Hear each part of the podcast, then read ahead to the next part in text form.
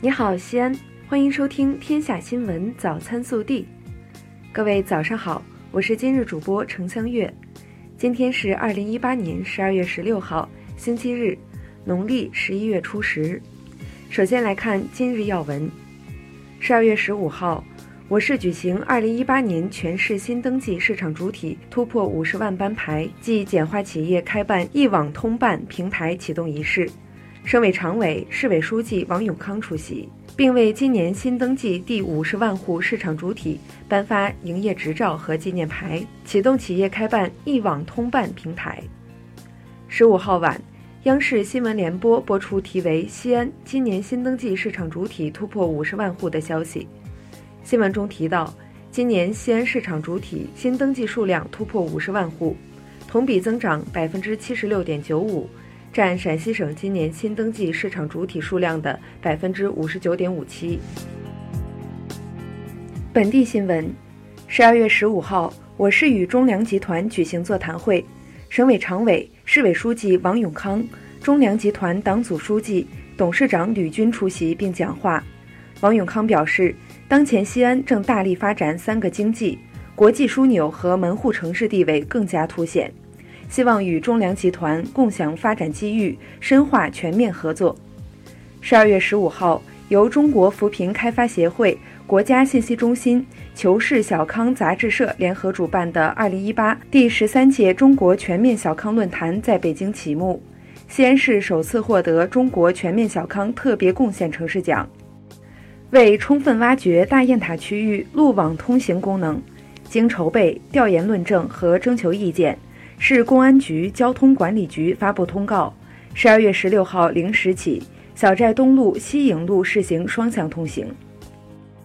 日前，市政府办公厅通报十一月份幺二三四五市民服务热线受理群众反映问题情况。十一月份，市民服务热线平台共受理市民来电十八万两千三百五十八件，环比增长百分之一百一十点一四。受供暖影响，上月热线话务量增长明显，部分市级部门办理群众诉求时回复率未达百分百。十五号，二零一八铁鹰瑞士电竞嘉年华在曲江国际会展中心举行，本次赛事也是二零一八西安电竞产业峰会系列活动之一。国内新闻，近日，国家医保局和财政部印发通知。举报欺诈骗取医疗保障基金行为，最高可获得不超过十万元的奖励。十五号，国家统计局发布七十个城市最新房价数据，楼市延续降温态势。十一月，多达十七个城市的二手房价格环比下调，其中厦门、北京、无锡环比跌幅排行前三。中国驻法国大使馆当地时间十四号发布安全提示说，鉴于法国黄马甲运动十五号再次在巴黎和外地发起示威抗议活动，使馆提醒在法中国公民提高安全防范意识，谨慎出行。据农业农村部消息，截至十二月十四号，全国共有二十二个省份发生八十七起家猪感染非洲猪瘟疫情，两起野猪感染非洲猪瘟疫情。当前全国非洲猪瘟疫情没有出现大面积流行，疫情发生总体可控。十五号，重庆綦江区一煤矿发生运输事故，致现场作业人员十人中七人死亡，一人重伤，两人轻伤。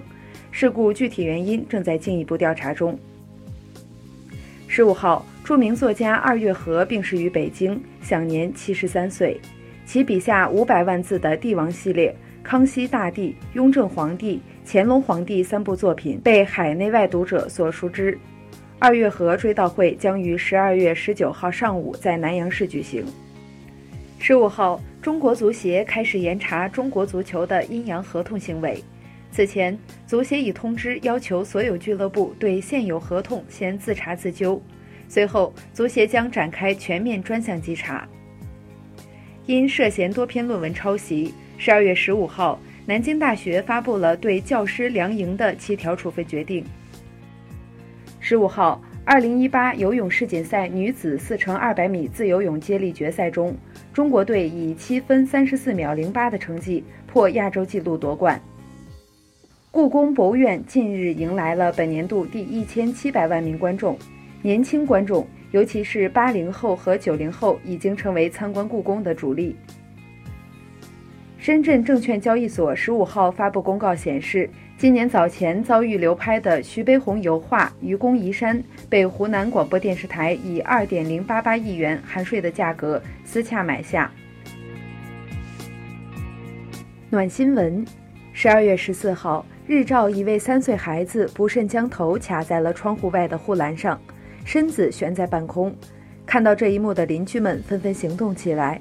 在下面撑上被子，并组成人梯拖住孩子，最终有惊无险将孩子安全送回了房间。近日，《中青报》的报道，这块屏幕可能改变命运，引发关注。文章称，贫困地区的二百多所高中利用直播手段，全天候跟随名校成都七中平行班一起上课、作业、考试，有的学校出了省状元。有的本科升学率涨了几倍、十几倍，对此有网友感慨：“科技改变教育，你怎么看？”更多精彩内容，请持续锁定我们的官方微信。我们明天不见不散。